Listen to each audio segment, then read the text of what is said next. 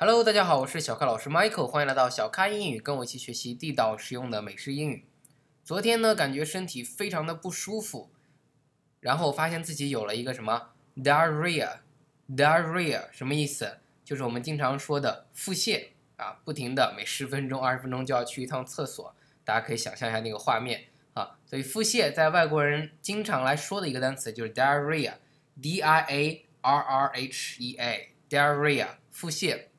那后来呢？啊，问了一个好朋友，他说这个应该得的是急性肠炎。我就想啊，可能前两天晚上当时从外面买的一个零食不干净，所以也请大家注意，冬天了，吃东西的时候一定要小心，千万要注意吃干净的东西啊。我可能就是吃了不干净的东西，导致有腹泻。那么腹泻呢，其实只是表面的现象。那 diarrhea 它的背后是什么呢？学名我们来说叫做急性肠胃炎啊，或者说急性肠炎。那急性怎么说？叫做 acute，acute。大家都知道可爱，c u t e，可爱，cute，对不对？前面加一个 a，acute 就是急性的意思，acute。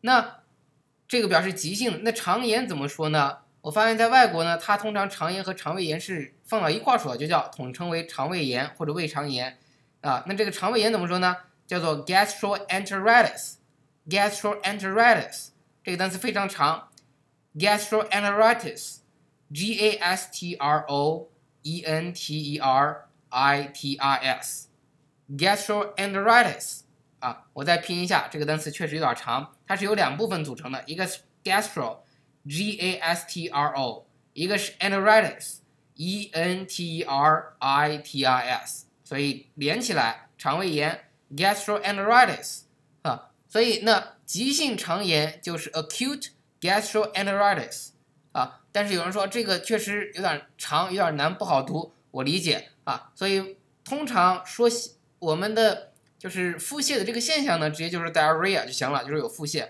但如果想说你得了这个病，也可以说 I got food poison 啊，就是说我得了什么呢？poison，p u i s o n，表示中毒了。啊，food poison 就是说我食物中毒了。I've got food poison，我食物中毒了，可以就这么简单的说，外国人也就理解的。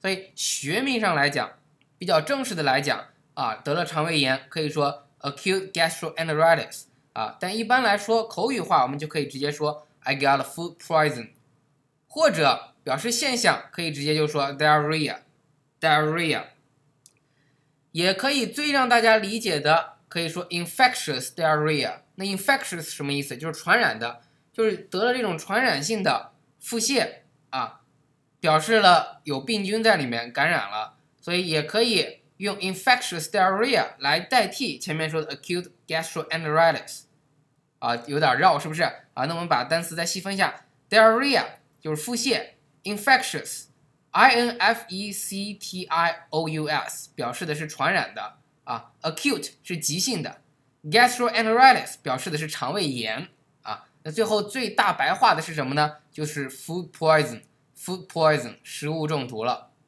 啊，今天呢跟大家分享一下这个东西，因为我发现当我得这个病，这是第一次得啊，而发现周围很多人都得过这样的病，有的人说直接去打针，而我不建议打针，因为我觉得直接去接触输液是不大好的，所以我吃了一点抗生素，但也不能多吃，抗生素这个东西也不大好。